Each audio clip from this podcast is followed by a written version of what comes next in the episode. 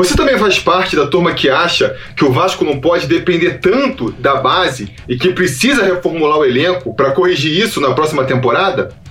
Então eu tenho uma má notícia. Isso não vai acontecer.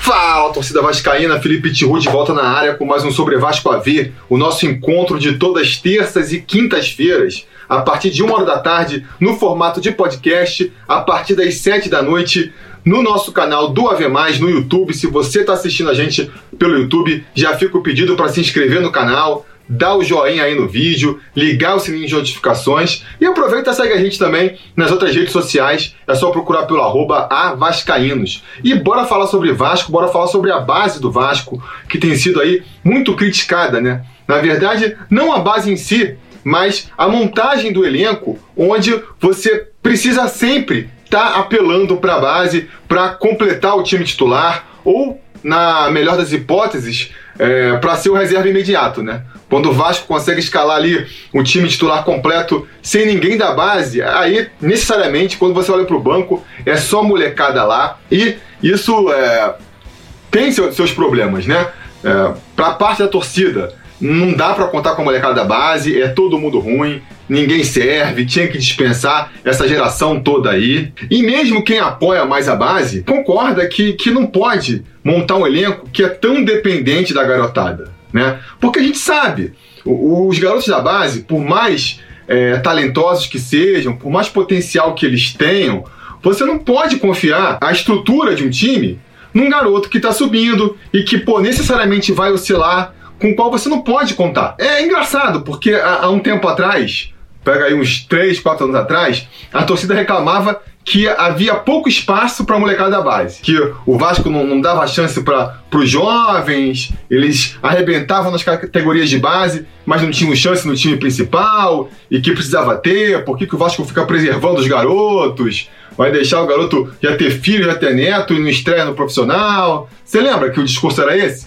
De uns anos para cá, como a base começou a, a cada vez é, ganhar mais espaço no time profissional, a ponto de hoje em dia, sei lá, metade do elenco é feito de, de, de pessoal da base, a gente vê o outro lado, né? Que é essa questão de você ter que escalar os garotos da base e aí eles não correspondem, eles cometem erros bobos, e aí você fala, pô, precisava de um cara mais experiente ali. A solução, obviamente, ela tá no meio do caminho, né? A gente não pode deixar de dar espaço para a molecada da base, porque eu acho que o futuro do Vasco passa por eles, não só no, dentro de campo, né? É a chance da gente conseguir ter um talento que, que não conseguiria de outra maneira. O Vasco não tem dinheiro para contratar um talento, então tem que ver ele surgir da base. E fora de campo também é uma solução, porque se a gente consegue é, que um garoto desse desponte no nosso clube, a gente pode vender ele por uma grana boa e é isso que vai ajudar o Vasco a sair dessa crise financeira em que ele se meteu.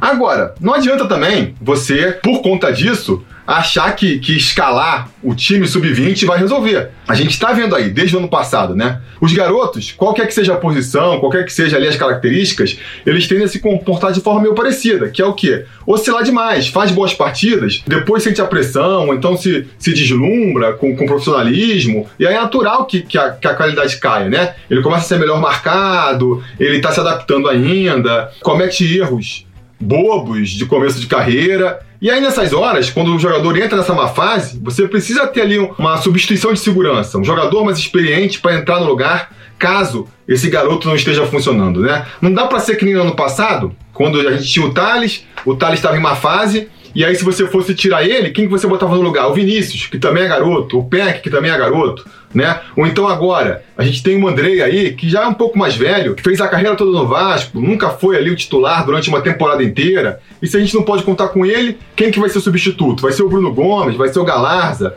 garotos que acabaram de subir da base também.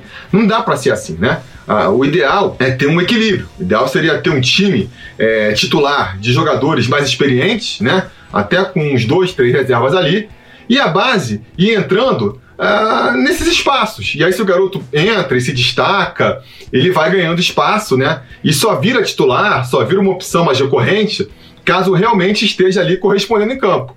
Mas sempre com essa solução, né, a tiracolo de, cara, se, se a molecada da base não está correspondendo, a gente tem uma opção mais experiente para colocar no lugar. É o que se espera para a próxima temporada, que a gente conseguisse esse time mais equilibrado. Foi o discurso com o qual o Pássaro entrou é, no Vasco esse ano.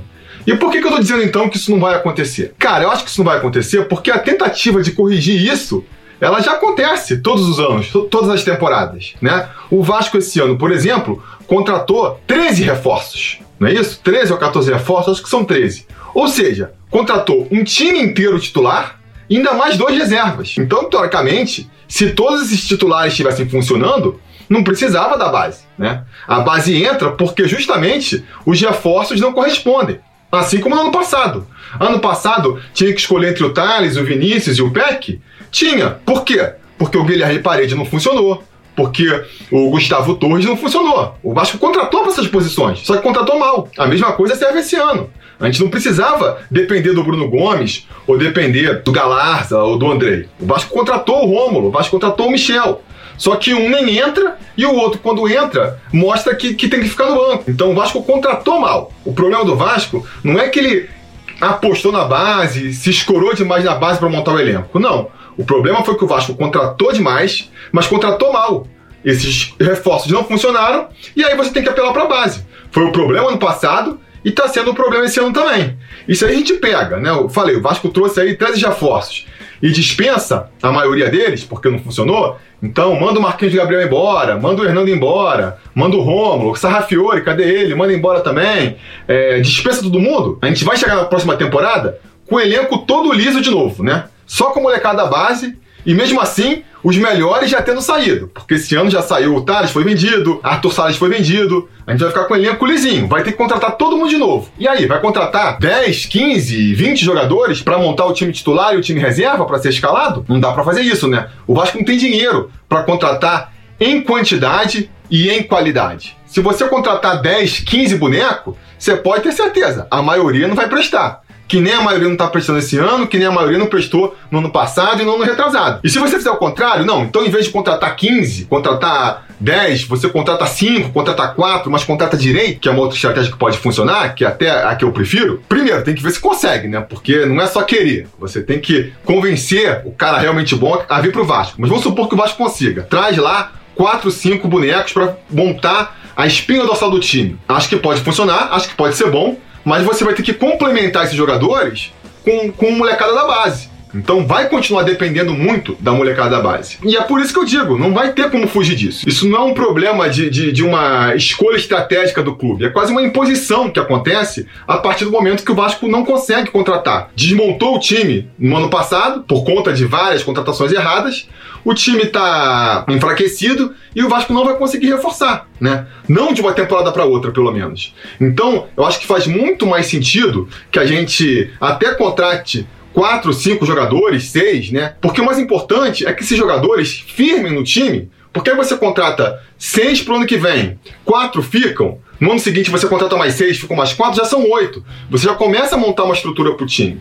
Mas isso é um trabalho que, que você faz ao longo de várias temporadas, né? Não dá para você achar que desmontando o time inteiro mandando o elenco inteiro embora de uma temporada para outra, você vai conseguir contratar um time completo de novo, né? Ainda mais sem dinheiro. Se você ainda é um clube rico, você consegue, dispensa o elenco inteiro e contrata um novo.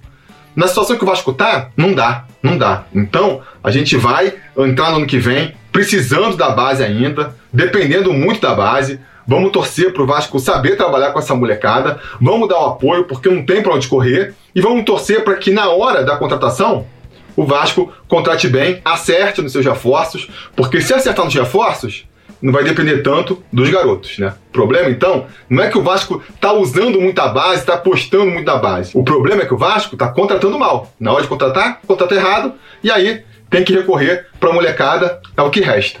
Diz aí o que vocês acham desse pensamento, concordam comigo, acho que não. A conversa continua aqui embaixo, vocês sabem. Amanhã a gente volta para falar sobre o jogo contra o Brusque no Preleção sobre Vasco. Espero contar com a audiência de vocês e até lá a gente vai se falando.